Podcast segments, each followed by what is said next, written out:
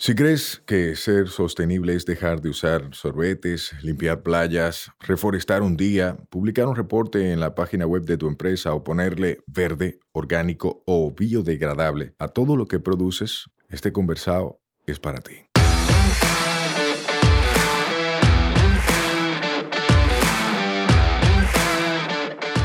Hola, soy Sayuris Bonet, el motorcito detrás de la empresa Una Vaina Verde. Y hoy vamos a tener un conversado sostenible.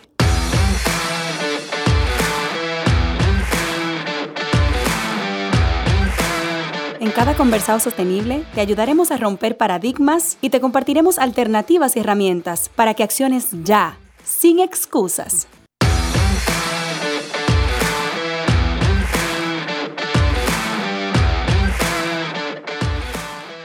Hola, hola, hermosa familia verde, ¿cómo están? Estoy felicísima porque tengo en cabina a alguien a quien sigo por redes, a quien en lo personal yo soy su fan y también es una doctora que me encanta porque enseña de una forma muy objetiva, muy fácil, muy aplatanada, vainas que uno obviamente no estudió y uno casi nunca entiende. ¿Cómo tú estás, Keiko? Hey, ¿cómo estás? ¿Todo bien? Yo feliz de tenerte aquí, gracias por aceptar la invitación. Qué mala educación, ¿y tú cómo estás? Yo estoy bien, genial, genial. Ay, qué chulo. Ningún mala educación. Mira, vamos a empezar. Ok. Porque la gente te conozca un chin. Ok. ¿Quién tú eres? O sea, la mayoría de la gente seguro que te conoce como doctora Hamada. Pero ¿quién es Keiko como ser humano? Bueno, mi nombre es Keiko Hamada. Sí, me ven físicamente y van a decir, no, tu nombre no combina para nada con tu, con tu cuerpo, tú eres muy dominicana. Sí, bueno, yo soy hija de padres japoneses puros, o sea, ellos vinieron en la época de Trujillo. Este, entonces yo me crié en un ambiente totalmente japonés, o sea, yo supe japonés hasta los cinco años, yo no sabía nada de español. Cuando llegué al colegio, me tuvieron que poner como una clase de sala de tarea para que el español fuera más fácil de aprenderlo para mí, porque mis padres tampoco no sabían tantísimo español como que tú sabes, y son del Cibao, entonces todavía hay discusiones de que si se escribe con S, con C, que si le ponen I donde no va, o que si te dicen él en vez de ella. O sea, eso es muy común. Entonces, Keiko, yo soy una persona muy, siempre fui muy alegre, muy alegre, muy inventadora, muy machito, en poca palabra, porque me subía mucho a una mata de guayaba, mira que había en Jarabacoa. y hacía casita arriba de la mata de guayaba.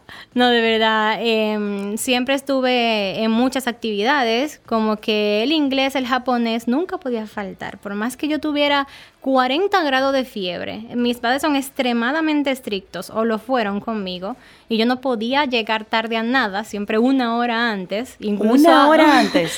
Incluso ahora yo soy un poco más de que mm, yo tengo que llegar a media hora antes por lo menos a cada evento, tú sabes, cualquier cosa que, mm, que hago. Entonces me criaron muy estrictos, tuve muchas actividades extracurriculares, siempre me mantuvieron extremadamente ocupada en todo, sábado y domingo, muchísimas cosas que hacer. Trabajé desde los 13 años ayudando a mi tía en un repuesto de motor, eh, de motores de piezas japonesas. Ajá. Eh, ¿Qué más? Eh, estuve en la escuela de japonés hasta los 14 años y más o hasta los 15 y de ahí este mm, di clases de japonés también como asistente y entré en la carrera de odontología, o sea, soy odontóloga. Espérate, pero este resumen está muy bueno, o sea, me encanta porque tú hiciste una cronología de tu vida en pocos minutos. ¿Viste? Me encanta. Espérate un segundo. ¿Qué se siente ser criada por padres japoneses, verdad? Tus padres, pero en un contexto dominicano. O sea, tú estás en Constanza. En Jarabacoa. En Jarabacoa, perdón. Eh, en sí. Jarabacoa. ¿Cómo fue eso? Explícame. Mira, si tú supieras que mi infancia fue mitad muy chocante con, con la sociedad dominicana, con la japonesa, todos me aceptaban tal y como yo era físicamente, pero con la dominicana siempre tuve problemas desde pequeñita. Siempre me criticaban porque pues mi físico no es igual que, que lo de los japoneses y siempre, siempre hubo un problema, de verdad, como que yo a los 30 tuve un problema de identidad tan grande que yo tuve que ir a psicólogos porque no es fácil. O sea, tú siendo japonesa, o sea, nacida dominicana, dominicana, pero de padres japoneses, sí. la gente te decía que tú no eras japonesa nada. Exacto. Porque tú no pareces japonés. Exactamente. Porque tú no tienes los ojos achinados. No, imagínate, yo no conocía ni siquiera la cultura dominicana, yo la conocía bien, o sea, en el colegio nada más, pero en mi casa lo que se comía, todavía lo que se come, eh, todo, las costumbres, los res- el respeto, lo de, lo de no hacer mucha bulla. En mi casa nunca se puso de que música para trapear, o sea, yo nunca supe eso. Ay, Dios mío, entonces, eh, son, son muchas cosas que la gente me dice hoy en día, Keiko, pero eh, tú sabías que eso se dice tal, tal cosa en el campo. Yo dije, no. Y yo, ah, verdad que Keiko no, no, ella se crió en una burbuja y me lo dicen todos los días. "Te- Keiko se crió en una burbuja y así fui criada. Mi papá me, mis padres me cuidaban tanto de que yo no me expusiera como que al ambiente muy dominicano para que yo me criara más con las costumbres de Japón. Sí, y O tiene sea, sentido. Porque mis mira, yo sé. juguetes eran japoneses, mis videos que yo veía eran japonés, no me dejaban ver nada en español, nada. O sea, fue así mi infancia. O sea, yo no conozco tanto. De verdad, de niña no me acuerdo mucho tener mucha cultura dominicana, de verdad que no. Eso fue después que, me, que, que mis amigas y todo eso, que aprendí a cocinar tostones y arroz y habichuelas, señores. Y le enseñaba a mi mamá cómo se hacía en una casa dominicana, porque me habían enseñado a mí. ¡Wow! ¡Qué bonito! Y eso tiene sentido, porque es que si tus papás no hubiesen sido así, tú no hubieses tenido nada yo japonés. no hubiese sido la que soy hoy en día. Eso está más claro que el agua. Y no hubieses tenido esa parte japonesa que tienes hoy. Señores, miren, esta mujer llegó aquí con un postre. Y yo dije, pero, y explícame esto, ¿por qué tú me trajiste un postre? Porque el otro día tú me diste uno y yo no puedo no darte nada para atrás. ¿Pero por qué? Que no es un Porque trueque. en Japón sí es un trueque todo. Tú no puedes llegar con las manos vacías a un sitio donde te están invitando o donde, donde sean, que cumpleaños o no cumpleaños o lo que sea, hasta un funeral. Mira cómo funcionan los funerales en Japón. Todo el mundo, el que pisa un funeral japonés aquí en República Dominicana, todos llevamos un sobre con dinero para ayudar a los gastos funerarios de esa familia ¡Wow! con mucho dinero para que también pueda cubrir la comida que nos van a dar a nosotros. Es totalmente diferente a la cultura dominicana, tú sabes, porque yo un día fui, un día fui a un funeral dominicano y yo dije, eh, que no, que traje un sobre. ¿Y la gente qué? ¿Qué? Nosotros toditos vinimos a comer, no conocemos el muerto, vinimos a comer y yo me quedé, ¿qué? ¿Qué falta de respeto? O sea, a la familia es una falta de respeto. Si tú no conoces el muerto, tú no tienes que estar yendo a un funeral que tú no conociste la persona que, que- que falleció.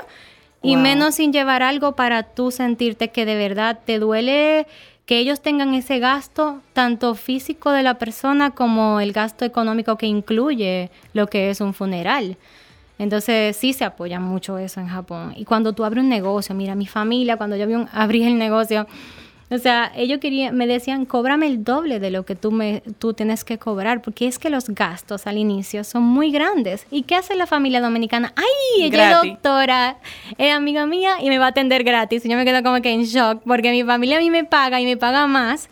Entonces la gente que me acaba de conocer quiere que yo los atienda de forma gratuita y eso a mí me choca un poco porque realmente tengo un negocio, tengo mis gastos y tienen que apoyarme para que yo les dé un tratamiento de calidad, porque no es a lo loco, yo tengo un historial estudiando y eso no es fácil. Ni barato. No, y además en este país te digo que se pueden contar con menos de tres dedos las personas que han ido a hacer una especialidad en Japón. Wow. Me encanta, yo estoy en shock. Me Yo encanta porque yo estoy aprendiendo muchísimo. yo. Yo. estoy aprendiendo muchísimo de cultura, muchísimo de ti, muchísimo de tu historia. Y eso justo es lo que queremos con este podcast, que la gente conozca al ser humano detrás del rol. Mucha gente yo sé que hasta este punto se tiene que estar preguntando, ¿y qué tiene que ver eso con sostenibilidad? De ancho sí. ¿Qué tiene que ver eso con vaina verde? O sea, me parece una conversación normal. Sí.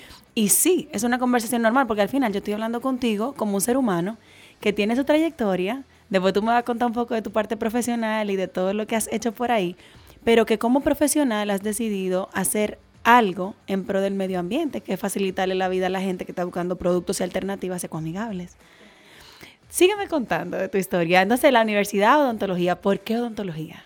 Porque yo sufrí mucho de niña, de los dientes. Yo tengo, o sea, hay personas que heredan cosas, ¿sabes? O sea, mis dientes son débiles. Débiles porque si, se, si estoy en contacto, de ejemplo, mucho dulce, ya mis dientes se, o sea, las caries avanzan tres veces más rápido que una persona normal. Entonces yo tuve mucho visita al, odontólogo y mi mamá me llevaba mucho y entonces después me daba un helado y yo ah, me encantaba ir porque me gusta que me den helados o me gustaba. Y yo dije, no, pero y yo no podía creer que una sola odontóloga atendiera a todo el mundo con todo, todos los problemas diferentes. No es lo mismo atender, atender a un niño que a un adulto. Y, o sea, había muchos gritos. Yo, era muy traumático. Yo dije, yo voy a ser una odontóloga donde yo sea la que quite el trauma al, al, al, odontólogo, donde yo haga una restauración y si no es necesario anestesiar y que no le va a doler al paciente, pues evitémosle ese, evitémosle ese, ese, trauma, ese dolor, ese me van a punchar. Esto. Sí, es verdad, porque es traumático. O sea, yo hasta grandecita, yo le tenía terror ahí al odontólogo, porque en mi caso, yo, yo, o sea, mi, iniciación con odontología fue extracción. Entonces me tocó una tipa, así que yo, Dios mío, a sangre fría, sin como, boca. Como dicen, a sangre fría me lo sacaron, doctora. Y horrible, ay, Dios mío. Horrible, entonces me frustró un poco. Pero esa fue tu motivación, o sea, de ese trauma. De traumas ajenos de traumas ajenos, sí, porque yo era media fuerte, yo nunca le tuve miedo a inyecciones ni a nada que me vayan a hacer en el cuerpo. A mí me, no sé, siempre me gustó, me gustó que, que la medicina pueda reparar cosas malas en mí y eso yo lo entendía muy bien desde pequeña. O sea, gay, compórtate bien que como quiera te tienen que hacer tal cosa, yo nunca grité, a mí nunca a mí no me agarraron ni que para ponerme nada. Yo siempre decía, esto termina más rápido si me lo pullan y ya. muy astuta. Sí, entonces eh, fue por eso. Desde pequeña yo supe que yo quería ser odontóloga. Y en mi familia trataron de, que yo no tuviera esa carrera porque es, eh, aparte de costosa, es muy complicado tener una, una salida laboral en odontología. Y más porque yo quería ir a Japón a estudiar odontología. Eso era como que demasiado difícil. Y era muy cuesta arriba. O sea, yo dije, no, pero que no, que no, que no. ¿Y lo lograste? sí, lo logré y mi abuela fue la que más me apoyó. Por eso mi clínica se llama Hamada Dental Clinic. O sea, Hamada es el apellido de mi abuela. Y yo dije, se lo voy a, es el nombre de mi consultorio por mi abuela. Sin ella yo no hubiese tenido tanta motivación para terminar la carrera tampoco. ¡Wow! ¡Qué bonito! Entonces tú terminaste colegio aquí y te fuiste a hacer universidad en Japón. No, la universidad yo la hice aquí, pero yo me hice el, el posgrado en Japón. ¿Y qué fue tu posgrado? En caries. O sea, yo soy especialista en caries. Eh, y eso no hay en este país. Yo aquí, sabía que había especialista en caries. Para mí eso era lo que hacía el odontólogo. sí, exactamente. No hay una especialidad en caries. O sea, las caries en sí tienen tantas cosas y abarca un mundo tan grande que la gente dice, no, pero un empate me lo hace cualquiera. Ajá, pero bien te lo hacen. ¿Tú estás seguro? ¿Y por qué crees que te dio, te, tuviste X y X consecuencia de, después de, ese, de esa mala práctica? Entonces, para evitar que el paciente sufra de muchas otras cosas, todo viene de una caries. Se evitan tratamientos de canales, se evitan coronas, puentes y un montón de cosas. Perder el diente simplemente porque tú hagas una caries bien. Entonces yo dije, esto, esto no, no conozco a nadie que tenga una especialidad así en el país y eso me encanta. Y pues eso es lo que yo hago. Hago caries. tú, en, como profesional, tú individual, pero en el consultorio yo veo que tú tienes un equipo multidisciplinario chulísimo. Ah, claro. Como que hacen de todo, pero no es que tú eres todóloga, es que tú tienes especialistas. Sí, tenemos eh, varios especialistas, somos, somos siete. Eh, entonces yo recibo al paciente pues de por primera vez, veo qué es lo que tiene, le hago un plan de tratamiento, un presupuesto y empezamos con lo, que él necesita. O sea, tenemos todos los especialistas y se resuelve todo en mi consultorio. Si es solo tema mío, pues conmigo terminan y son felices para siempre. Pero si tienen que hacerse algo un poquito más profundo, como que una cirugía, porque ya vienen arrastrando problemas desde hace mucho tiempo, pues lamentablemente tienen que tener su tratamiento. Y con uno de mis especialistas, que todos son extremadamente bien preparados, que yo ciegamente me pongo en mano de cualquiera de ellos, o sea de verdad que sí, confío mucho en nuestro equipo. ¿Cómo tú hiciste, tú como líder del consultorio, verdad, como empresaria, para identificar ese talento en cada uno de esos especialistas y, tener esa seguridad de creer ciegamente en ellos? Es que fue mucho tiempo en, en confiar en alguien, o sea, a mí no me gusta que trabajen diferente a mí. El respeto al paciente, la puntualidad, hay que empezar así. No es como un charlatán, como le dice mi mamá. Una gente que llegue como que, ¿qué lo que? No, así no es la cosa. Buenas tardes, todo de modales, profesionalismo, respeto y calidad en el trabajo, que tengan especialidades y que puedan resolver los problemas. Eso fue un estudio de, de, que varias personas pasaron por mi consultorio y que yo decía, no, lamentablemente no, no puedo, porque es que va en contra de lo que yo creo. Y no quiero que el paciente tenga algo que a mí tampoco me está gustando. Eh, pero eh, tengo, sí, tengo dos de ellos, eh, tres de ellos han estado desde que yo abrí el consultorio, o sea que tenemos 15 años de amistad porque también estuvieron conmigo en la universidad. Hicieron sus especialidades y después entonces migraron conmigo después que yo llegué de los países. ¡Wow! ¡Qué chulería! Me encanta. Tú sabes que muchas, muchos emprendedores y empresarios jóvenes escuchan este podcast y es como chulo ver a alguien que puede ser un referente de cuándo aliarse, cuándo tener un equipo competente, cuándo confiar en una persona ciegamente y cuándo sustituir y punto, cuándo dejar pasar. Es difícil porque tú sabes que la odontología está muy envuelta con el dinero. Y eso es lo que yo le digo a mi equipo, por eso es que nosotros somos pobres, porque es que nosotros vemos la salud del paciente, vemos cómo podemos ayudarlo, nos unimos, o sea, si hay una interconsulta, eso es, vamos a ver qué podemos hacer para que él no pierda ese diente, vamos a ver que, o sea, duramos mucho tratando de ver cómo resolverle un problema y en vez de estar que no, eso cuesta qué sé yo cuántos dólares y eso es todo, no, así no es. Nosotros decimos opción 1 es esto, opción 2 es esto y opción 3 de lo que nosotros hemos estudiado según su panorámica, según su tomografía y esto es lo mejor que nosotros podemos hacer.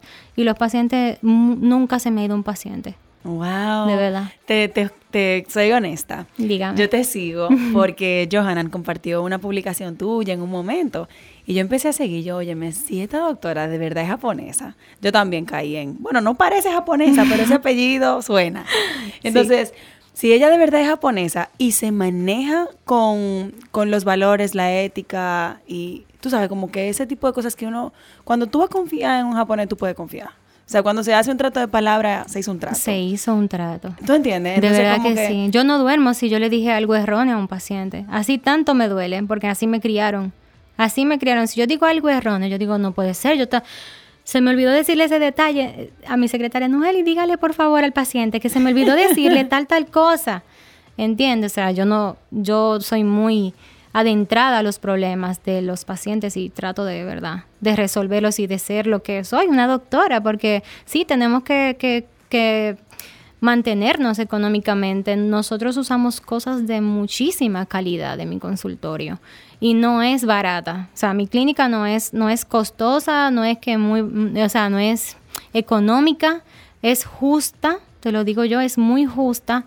Eh, pero por eso, porque no le vamos a poner cualquier cosa al paciente. No se relaja con la salud. De verdad que no. Claro, y uno regularmente, te lo digo como usuaria, como consumidora, cuando uno ve la calidad y, y, la atención al detalle de las cosas uno paga. Si hay que pagar más, se paga más. Porque la verdad, mira, que te inventen con tu diente, inventa con tu cara, con tu autoestima, con tu todo. Todo. Entonces. Uno vive porque come. Y si no tiene dientes, no puede comer. Me muero. Me muero.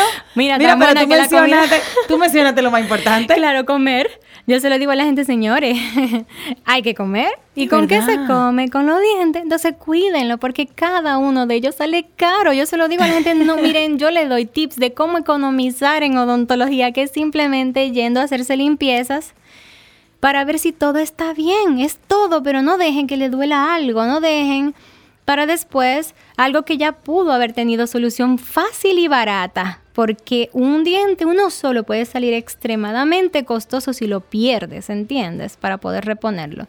Entonces vamos por las caries, que para eso estoy yo. ya ustedes saben, señores, agárrense de consejo, oyeron que el que llega, se escucha consejo llega viejo, ¿no? ¿Qué dicen? Eh, creo. Tuve que no me sé ese refrán tampoco. Sí, pero háganse cuenta que sí. El que escucha consejo llega viejo, así que escuchen consejo. Si yo te pregunto, ¿qué es la vaina verde que tú has hecho? Ah, bueno, mira, desde que yo estoy pequeña, nuestra, o sea, mis padres siempre me mandan merienda al colegio, media japonesa, ya tú sabes, arroz, y con que está envuelto con un paño de la casa, es como un pañuelo cuadrado que uno usa para envolver los, los tuppers, y siempre se utiliza lo mismo tupper y el mismo pañito por mucho tiempo. Desde que yo estoy en la clínica, yo llevo mis almuerzos así, siempre ha sido así. Todo el mundo, ah, mira, mira la bolsita de la doctora. Yo sí que no, no uso mucha funda, qué sé yo. Eso por la parte personal, pero la parte profesional, yo dije, ¿por qué no existe un cepillo? Eso fue hace mucho tiempo. ¿Por qué no existe un cepillo que tenga eh, las características que nosotros como odontólogos buscamos en las cerdas, porque es que se enfocan en que el cepillo sea de, eh, bambú o, biodegradable, pero ¿y las cerdas? Si no están cumpliendo con los estándares de higienización, de que sean suaves o de que sean de X, o sea, sean más suaves o más rígidas, o sea, un intermedio, pues podrían causar muchísimo problema.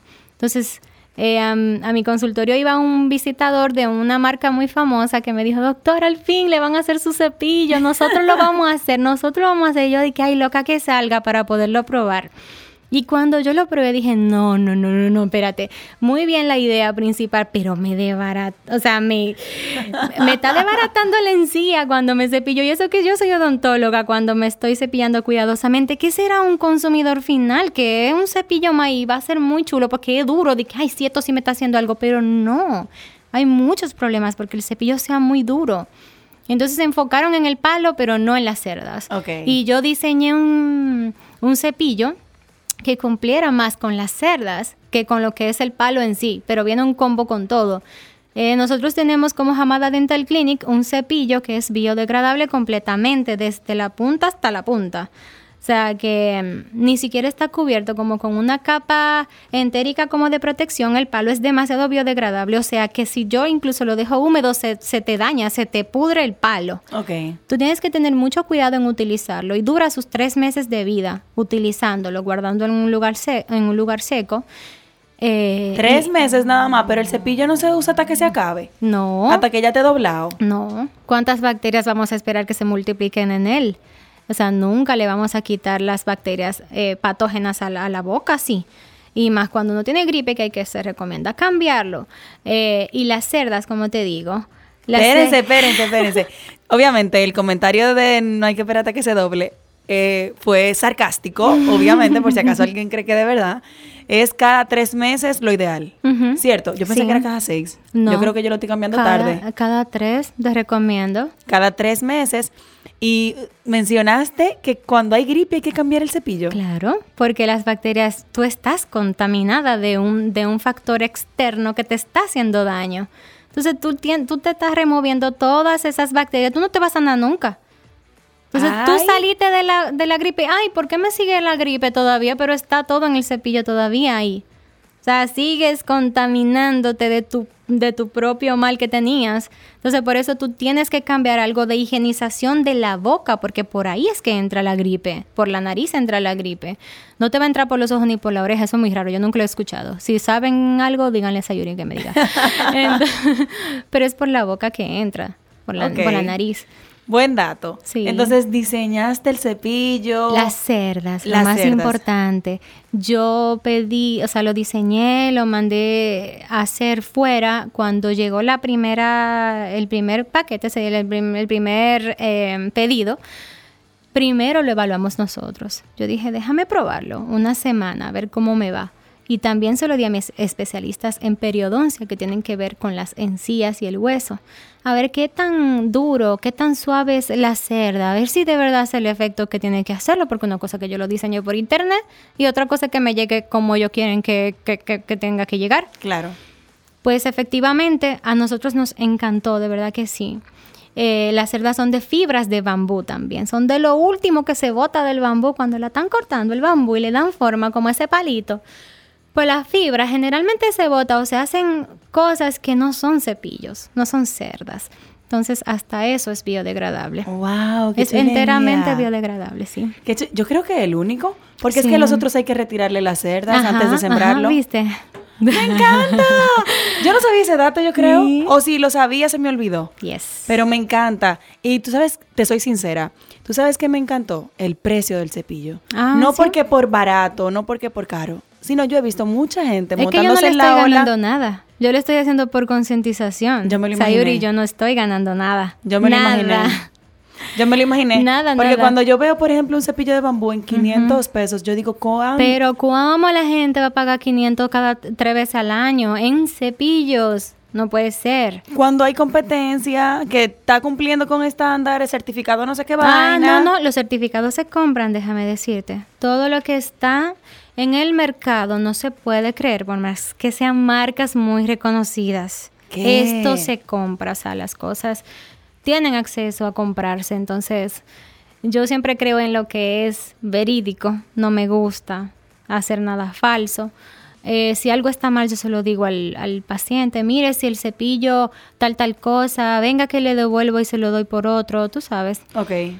Pero no, es que no, yo no le estoy ganando nada a esa eso es por concientización, porque es que yo mando tanto al paciente a cambiar de cepillo, a cambiar de cepillo, pero doctora, pero es que eso me dura seis meses más, porque está igualita la cerda, es que no, yo quiero que tú lo cambies, pero al mismo tiempo, ¿cómo vamos a dejar un cepillo en el mundo tanto tiempo? 500 años es que dura en Sí, ese biodegrada, ni siquiera se de- biodegrada, se vuelve una cosa rara. Entonces, yo prefiero que tiren muchos cepillos de bambú. Incluso lo- los cepillos mismos tú puedes usarlo para hacer un montón de cosas con los niños después, o tú misma en el, en el jardín, lo puedes no sé qué, sembrar. Hay muchas formas. Entonces, ayudamos al planeta. Yo no le gano nada. Ustedes lo compran barato y le están haciendo bien en los dientes. Qué bueno. Gracias por crear la alternativa y gracias por validarla. Porque como odontóloga, saber, sobre todo como odontóloga seria, porque hay mucha gente, ¿verdad? Hay de todo en la vida del Señor. Como odontóloga seria, es bueno saber que hay una alternativa disponible y en venta localmente eh, que, a la que uno puede acceder sin que tú sientas que te están robando, porque yo no pago 500 pesos por un cepillo, yo soy una. Yo soy otra. a mí me lo regalan y yo lo regalo para adelante. O sea, yo no puedo. Yo siempre me pongo en el lugar de la persona o del paciente. Yo pagaría tal cosa, yo me haría tal cosa. ¿Cómo me estoy sintiendo yo ahí sentada en ese en esa unidad y que me estén haciendo esto? ¿Cómo? Yo me acuesto en mi unidad y digo, ¿qué yo estoy viendo? O sea, ¿cómo me siento? Yo empiezo a evaluar todo eso porque es que al final estamos tratando seres humanos, no dientes. De verdad que no.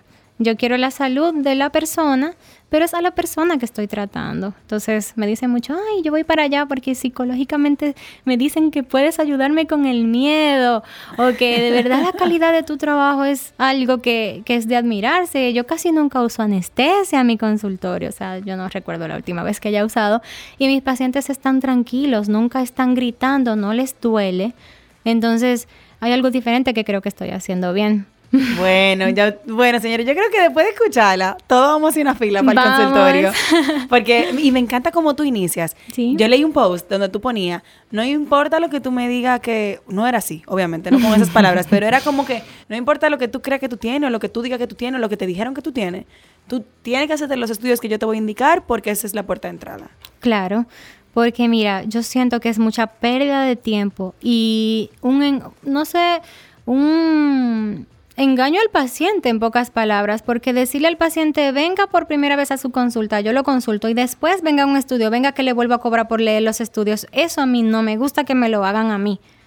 Y yo le digo, no, mire, usted para ingresar al consultorio le voy a mandar a hacer la panorámica, que con esto usted tiene que venir a la primera consulta y ahí yo le digo todo lo que estoy viendo clínicamente y radiográficamente. Si me faltan estudios, se lo mando a hacer y no le voy a cobrar por leerlos de nuevo. Y se lo mando todo también digital. eh, y eso es lo que me gusta, o sea, a mí me gusta mi método. Tiene que gustarme porque si no, no funciona. Y a la gente me, al principio me dice, no, que yo no me quiero una limpieza, que yo no quiero hacerme radiografía, yo no, yo no tengo por qué gastar el dinero en la radiografía si yo nada más quiero una limpieza. Y yo, miren, señores, solamente por yo ver la radiografía, ¿ustedes saben cuánto tiempo yo estudié? Para poder prevenirte que tú no sabías que tú tenías algo que no se ve físicamente no se ve físicamente. Por más que yo te chequee y te haga la limpieza, todo bien. No, todo está, puede estar muy mal debajo. Tú sabes, entonces esas son cosas que me gusta que el paciente me cumpla. Genial, me encanta. Voy para allá, de verdad voy para allá. Si yo te pregunto de tus aprendizajes en la vida. ¿cuál tú crees que es el más importante? Oh, Primero, Dios tus mío. vivencias. De tu vivencia, o sea, de tus vivencias, experiencias en la vida. ¿Cuál para ti ha sido la, la que tú dices, oye, qué bueno que viví tal cosa? Qué bueno que vi tal cosa. Ay, qué bueno que hice la especialidad en Japón, qué rico fue comer.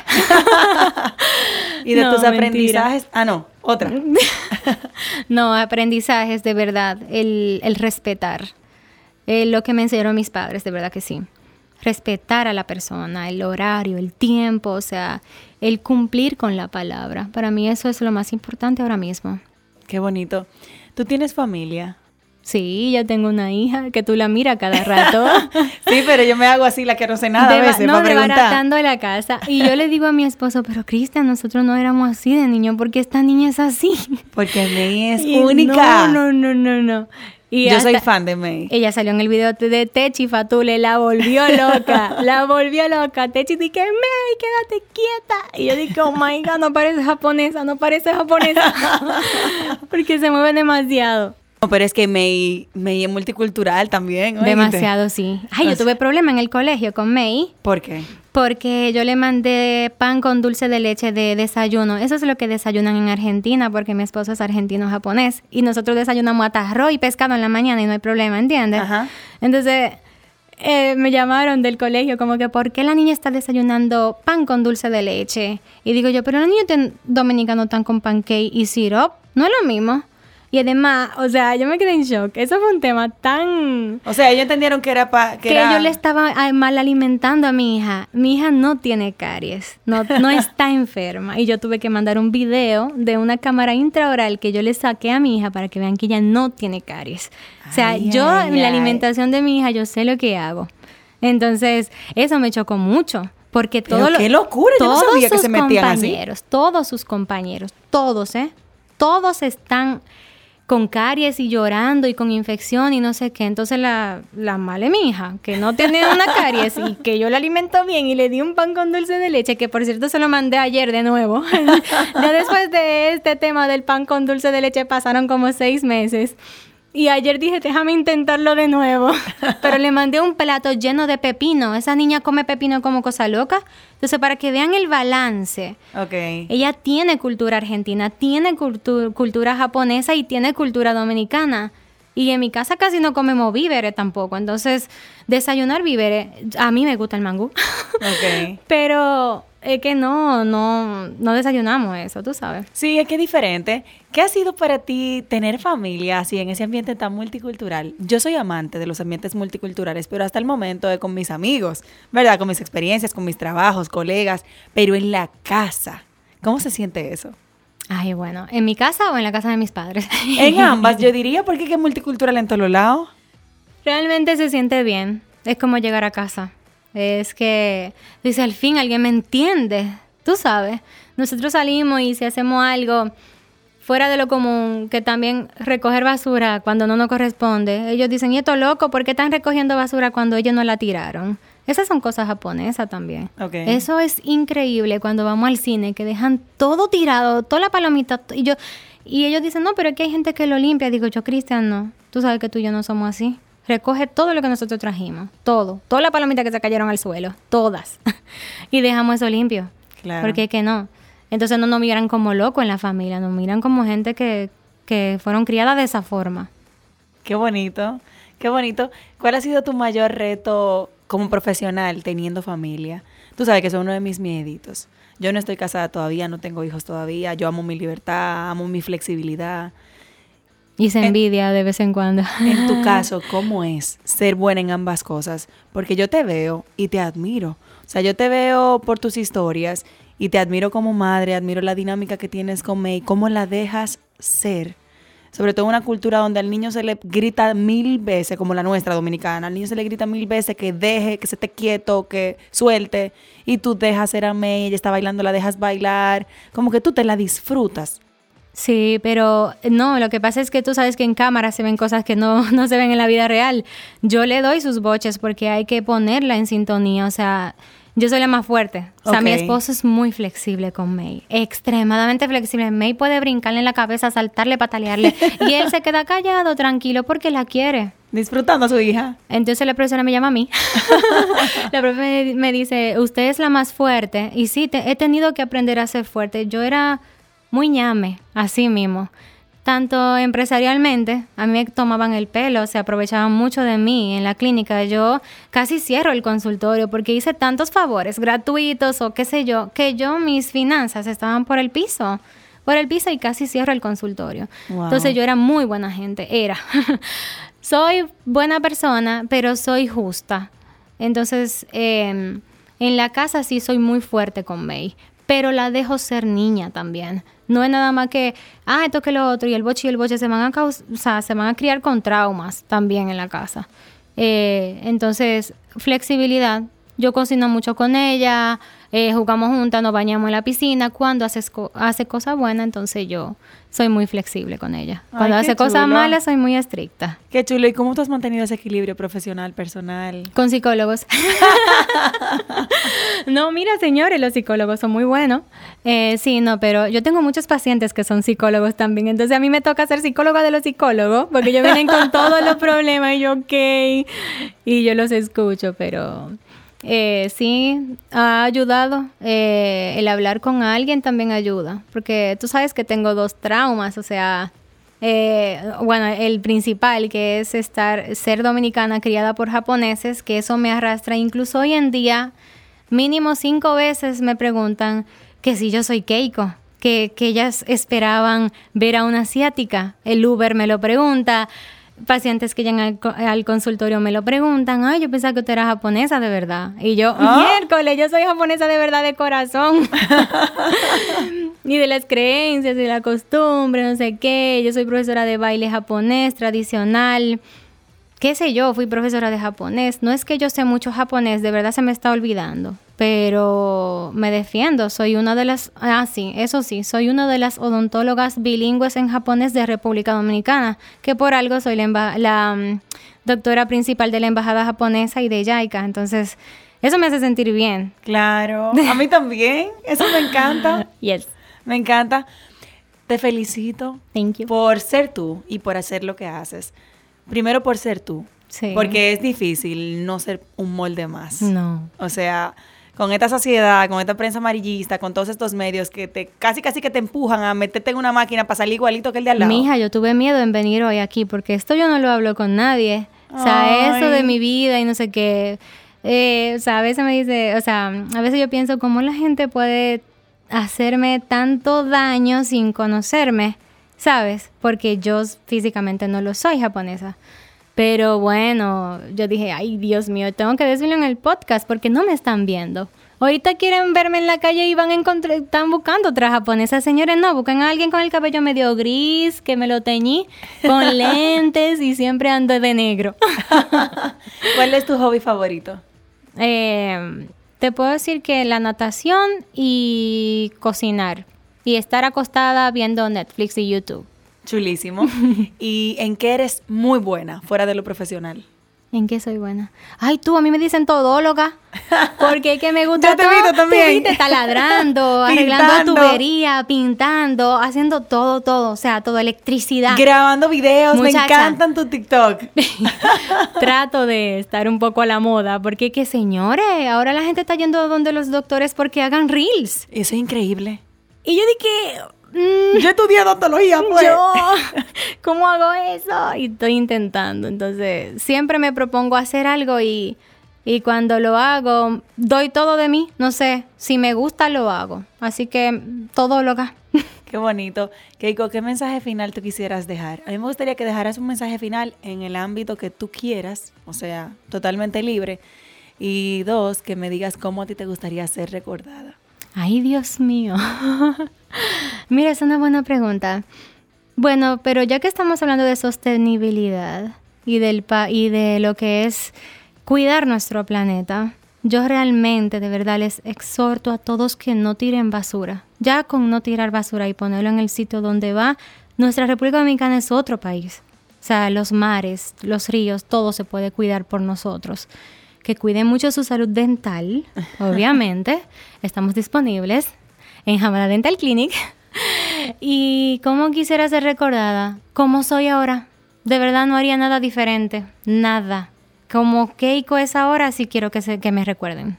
Y va a ser un recuerdo muy lindo. Yo sé que sí. no estoy metiendo la pata, creo.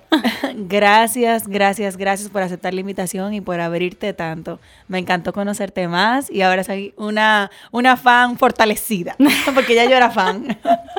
Gracias a ti por la invitación. De verdad que yo soy más fan, de verdad, de, tu, de tu movimiento. Es increíble, muy increíble y lleva demasiado esfuerzo lo que, lo que estás haciendo y se te agradece. Y lo vemos, lo vemos. Gracias por la valoración. Comenta tus redes para que la gente conecte con ustedes. Ay, sí. Hamada Dental Clinic se escribe H-A-M-A-D-A Dental Clinic. Eh, es el Instagram y nuestro número de WhatsApp es 809-542-2193. Señora, hagan su cita, Y puntuales, que somos. No me gusta hacer esperar a nadie. Qué bueno. Gracias. Que tengan feliz día. Gracias. Nos escuchamos la próxima semana. Recuerda que esta vaina es todos los martes. Mientras tanto, nos vemos en las redes, arroba sayurisbonet y arroba una vaina verde. Bye bye. Este podcast se graba en nuestra casa, M33.